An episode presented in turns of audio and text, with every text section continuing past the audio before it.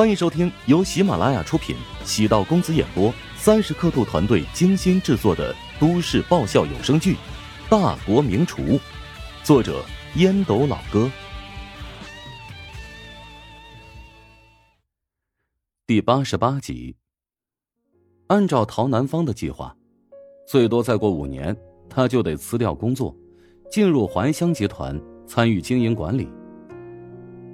因为生病的缘故。时间似乎在缩短，唐如雪突然发现自己很孤独，身边竟然没有什么特别可靠的朋友。安子夏呢，算得上自己的闺蜜，但是这个女人嘴巴管不住事儿，很多隐秘的事情不能跟她说，否则一不小心就会弄得满城皆知。唐如雪思前想后，还是将安子夏约到一家两人常去的咖啡馆。安子夏今天穿着一身黑，唇上涂抹着嫣红的唇彩，属于那种特别霸道的女王风格。亲爱的，真心好难得，你居然会主动约我。安子夏露出一个夸张的表情。前段时间特别忙，最近才闲下来。嗨，咱们俩这么熟，能别说这么套路的理由吗？说吧。找我呀？究竟啥事儿？唐如雪喜欢安子夏的快人快语，这是她性格当中不具备的。唐如雪便将今天东岳主动提出带自己前往省电视台的事情说了出来。安子夏沉默片刻：“你其实已经做好主意了？什么主意啊？当然是去更好的平台啊！”别人考虑改变工作会有现实考虑，你又没有后顾之忧。即使咱们现在决定错了，大不了回去继承巨额产业。果然还是你最懂我。嗯，现在不是太懂了。啥？你已经快有一个月零三天没有跟我抱怨你那个奇葩老公了。哎，老实交代，你俩。是不是已经睡一块儿了？撕你嘴了？不对，不对，不对，不对！你太反常了啊。看来你跟他的关系真的有所改进啊！我有点冲动，想见见这家伙，他究竟有什么本领，竟然把我们陶家大小姐那么一颗寒冰般的心给捂热了。我只是觉得他并没有想象中那么讨厌，虽然嘴巴贱了点。内心还是挺善良的，而且也很有上进心。咱们俩十多年的交情，你还是第一次用一个褒义词夸奖一个男人。即使当初你跟韩冰热恋的时候，也没有在我面前说过他什么优点呢。哎，我们现在是抬头不见低头见，暂时又离不了婚，只能彼此磨合了。哎呀，反正呢，我觉得你现在挺不错的。整个人变得有温度了。哎，对了，你知道韩冰最近的情况吗？不清楚，我对他没有任何兴趣。他删除了韩冰的联系方式，不关心他的任何事情，处理的干净利落。他本来就不是一个优柔寡断的人。安子夏尴尬一笑。啊。啊，就是我觉得还是得告诉你，他最近的现状呢，就是找了一个挺厉害的律师，洗脱了最大的罪名。法院只认定他雇佣私家侦探的事实，因此只存在侵犯他人隐私权的事实。而你老公和你妹妹都是公众人物，所以法院一般不会重判。那他岂不是无罪释放？这种人在社会上只会伤害别人。唐如雪想想也是有些后怕，如果当初被韩冰虚伪的外表蒙骗，恐怕自己会被伤得特别惨。仔细想想，是乔治将自己从地狱的门口给拽了出来。警方直接将他从医院带走，对他影响力挺大的。他迫于压力辞去了之前的工作，现如今啊，在一家合资医院任职。嗨。反正圈子里的人都知道他人品多糟糕了。傍晚五点半，济仁医院的走廊迅速开始热闹起来。私立医院和公立医院的经营模式有很大区别，虽然设立了急诊科，但晚间的工作量远不及私立医院。大部分手术或者重大疾病治疗，以预约形式登记，正常的工作时间便能够完成绝大部分工作任务。韩冰在仁济医院工作有一段时间了，他挺不适应现在略微轻松的生活形式。仁济医院业绩最好的几个科室，包括美容整形、牙科、肛肠科。绝对不包含心脏外科。韩冰虽然换了个地方，工资上浮百分之五十，但他发现自己的存在感很弱。门口出现一张不算特别漂亮、略显中庸的脸，他是韩冰的大学同学肖云。当得知韩冰辞去省人民医院职务之后，便向韩冰发起邀请。韩冰投了简历，顺利通过面试复试。与院长见面时，才知道肖云的背景显赫。父亲呢是仁济集团的董事长。肖云在这家医院虽然职务不高，但高层都知道他的身份，因此对于韩冰的加入没有丝毫犹豫。韩冰在大学时代便是校草级别的人物，当时对萧云没有太过在意。得知这个消息之后，韩冰暗自懊恼。当时还真是以貌取人呢。走吧，再过半个小时，芭蕾舞就得开演了。萧云挥舞着手中的门票，催促道：“韩冰虽然喜欢音乐剧，但对芭蕾舞一点兴趣也没有。但在这个时候，他必须表现的特别感兴趣。”将办公桌简单整理一番，韩冰穿上风衣，戴上围巾，走路如风，只差一顶帽子。否则，跟上海滩里的许文强别无二样。肖云侧身站在他身边，感觉浑身冒热气儿，手心全是汗，心脏扑通扑通的狂跳。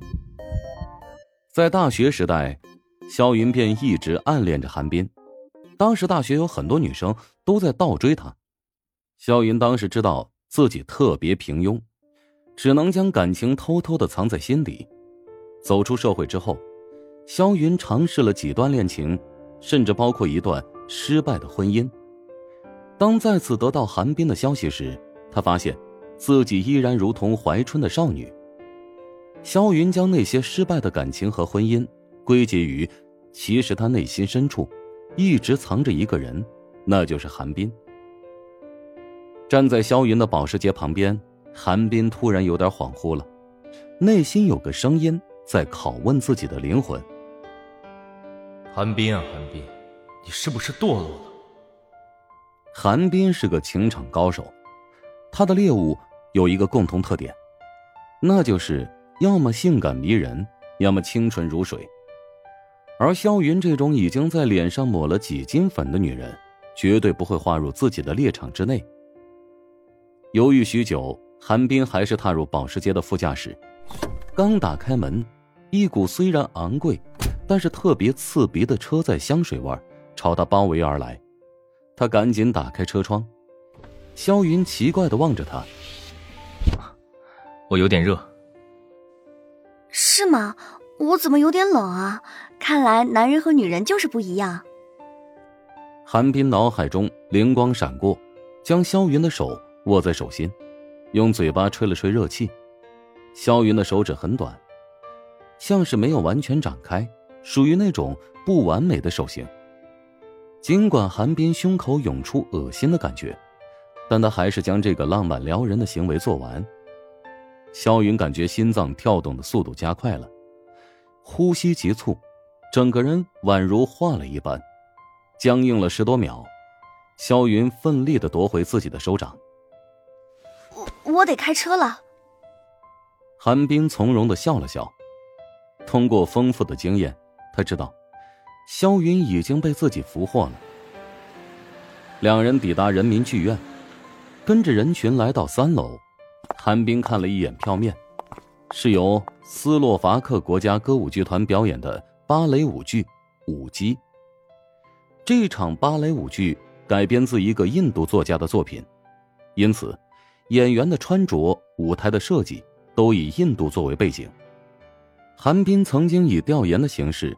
前往印度学习生活过，当时还处了一个印度女朋友，虽然是不欢而散，但还是对那个女朋友恋恋不忘。中场休息时间，韩冰跟肖云讲述了一些关于印度的人文特点。国内现在对印度的报道很片面，其实印度没有想象的那么糟糕。从人口红利而言，它也是未来会威胁华夏的重要敌人。肖云很喜欢韩冰说这种话时的气魄，超高的视野，超大的格局，特别有男人味儿。五集的剧情特别简单，讲述的是一个贵族青年和奴隶女人之间的凄美故事。两人在小的时候是青梅竹马，青年的母亲发现情况不对，将女人送到了神殿，女人成为神殿的舞姬和圣女。两人成长的过程中。没有断绝联系，反而感情越发深刻。但青年因为母亲的要求，必须要迎娶国王的女儿。国王的女儿很美丽，青年迫于压力与诱惑，一时间竟然犹豫。在一场盛大的晚会上，女人在献花的过程中被毒蛇咬伤而死。男人在梦中见到了心爱的女人，最终还是选择在大火中自杀。剧情虽然简单，但伴随芭蕾舞者的舞姿，呈现出感人凄美的画境。芭蕾舞结束，两人并肩走出剧院。那个男主实在太可恶了，就是一个渣男。一开始喜欢那个舞姬，却被公主的美貌诱惑。既然决定选择公主，为何最后又要自杀？韩冰感觉面颊通红，感觉萧云像是在骂他。自己经常提出分手时，会被女人冠以渣男的名头。是啊，如果换成是我，就是面对再大的困难，我也不会退缩。萧云偷偷的看了一眼韩冰现在的样子，不仅认真，而且阳光。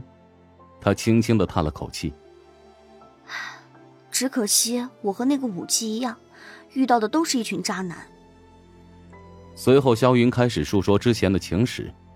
尤其对自己的前夫深恶痛绝。两人抵达停车场，萧云打开车门，动情的说道：“谢谢你今天来陪我看芭蕾舞剧。我已经单身很久了，除了你这个老同学之外，好像没有其他人选。”韩冰轻轻的搂住萧云的肩膀，吻了一下在他的额头。萧云只觉得，身体一下子就从内而外热了起来。从现在开始，你不仅是我的同学，还是我需要保护的对象。萧云虽然经历了好几段感情，甚至有一段不完美的婚姻，但面对韩冰这样的情场老手，根本没有丝毫的抵抗力。萧云奋力的扑入韩冰的怀中，感动的梨花带雨。冰，抱紧我，对，永远像这样用力抱紧我。韩冰麻木的抱着萧云，经过那场短暂的牢狱之灾，韩冰想清楚了一个道理：他可以不需要爱情，但得拥有一个朝上攀爬的梯子。他不会忘记陶如雪，这份感情藏在心底，成为自己努力向上的动力。当他某一天获得了足够的身份地位和权力，才有资格对陶如雪重新发起追求。本集播讲完毕，感谢您的收听。如果喜欢本书，请订阅并关注主播。喜马拉雅铁三角将为你带来更多精彩内容。